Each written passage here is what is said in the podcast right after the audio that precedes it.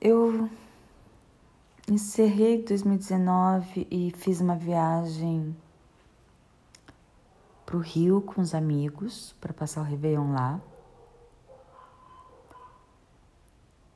E eu volto assim, pronta para encarar 2020.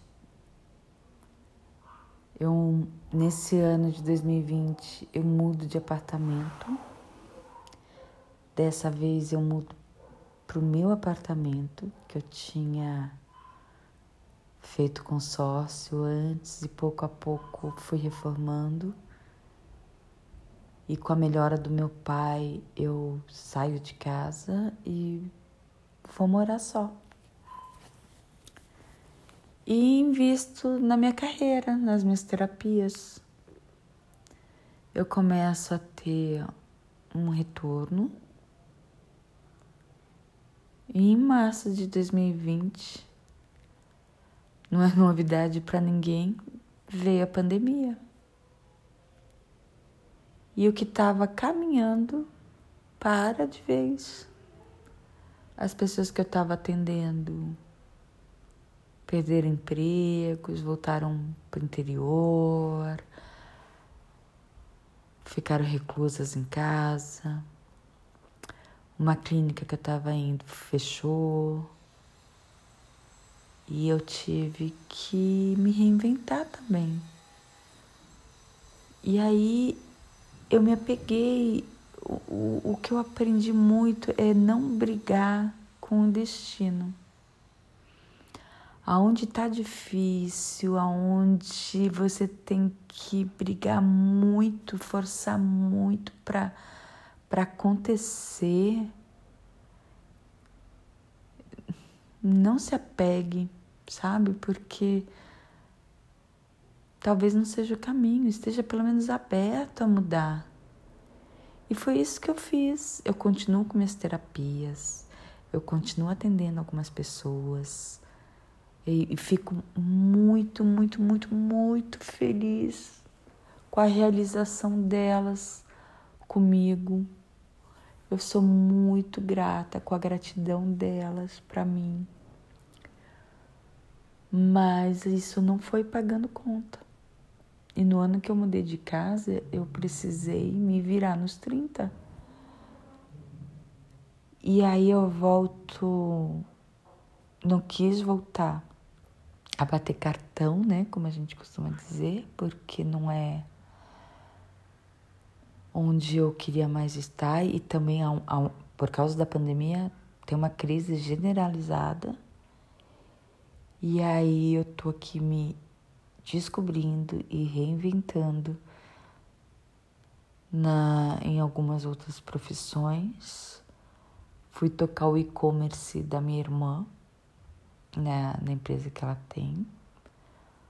Fui tocar, representar comercialmente os serviços de uma empresa, de um amigo, e fazendo as terapias. E assim eu segui em 2020,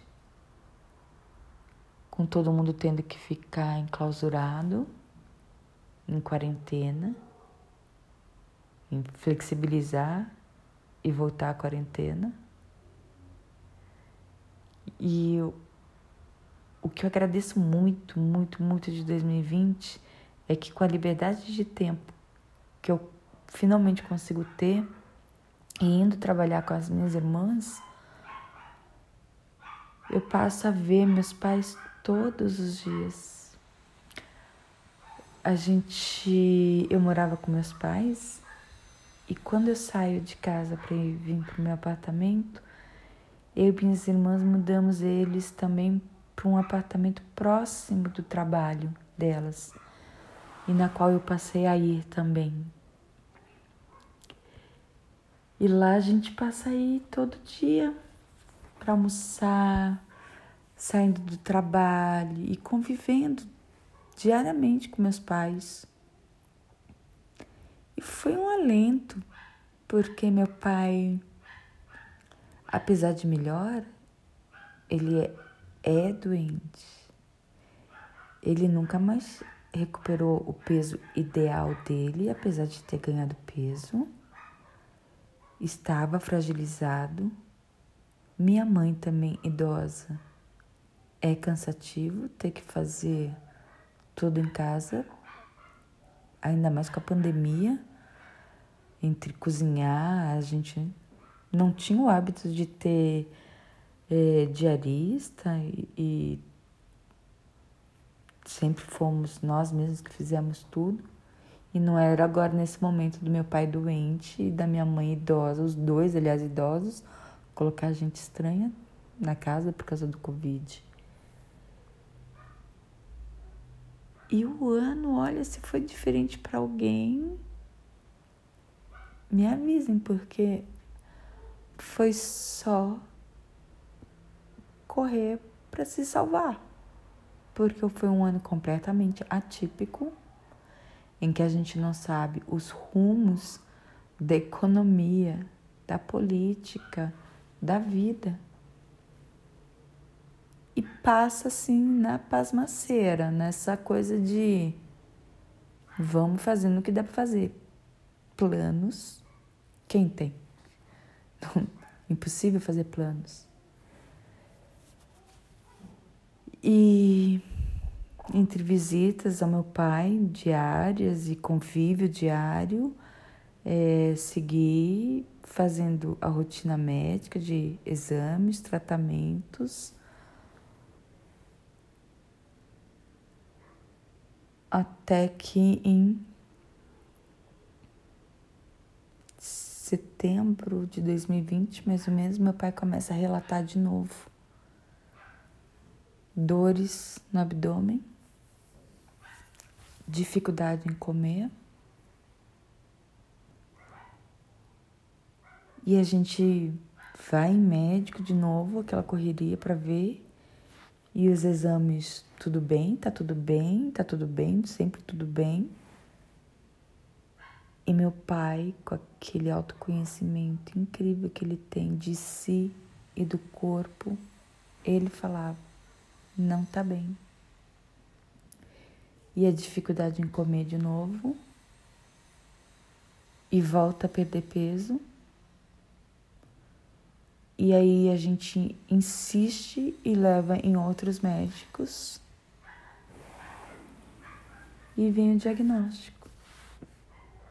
O câncer voltou. E o que já estava avançado na época da cirurgia, agora voltou a todo vapor. Isso é setembro de 2020. Até descobrir, entre idas e vindas no médico, da novembro, dezembro, porque, de novo, entre um exame, uma consulta, retorno, espera, é no mínimo 15 dias e vai um mês rápido e de repente já era dezembro quando a gente descobre o câncer. E encerra 2020 com a notícia de que em janeiro vamos retomar a químio. E o que eu posso dizer é que dessa vez meu pai já estava mais fragilizado e mais abalado. E que para mim, eu e minhas irmãs, a gente estava mais consciente. A gente já tinha chorado muito em 2019 com o susto da doença em 2020 foi um outro susto. Mas a gente teve esse período aí para entender que a gente não ia ter meu pai para sempre. Assim como a gente não tem uns aos outros para sempre. E que o que valeu em 2020 é que eu tive a companhia dele. E que dessa vez eu estava do lado dele. e que dessa vez eu levei ele, todas as vezes,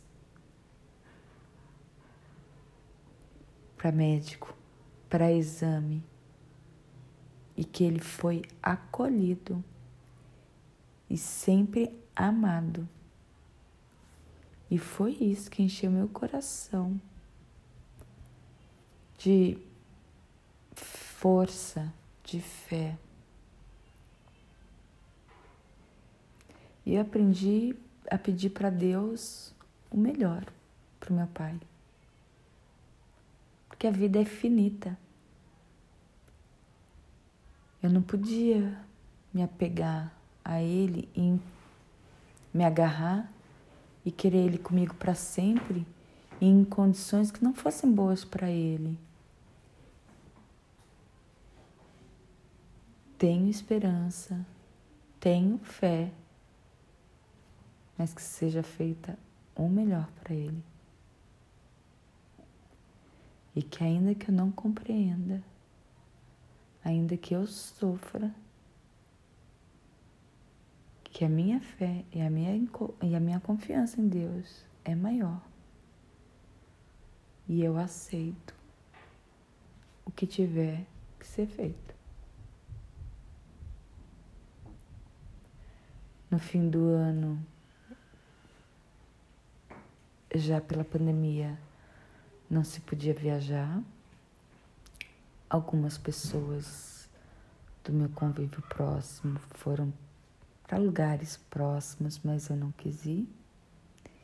E minha escolha passa a ser a passar o Natal e Réveillon com meu pai e minha mãe. Todos os dias, dormindo na casa deles. Para quando no momento que a gente está de férias, ele ter a minha presença e a presença das filhas por mais tempo.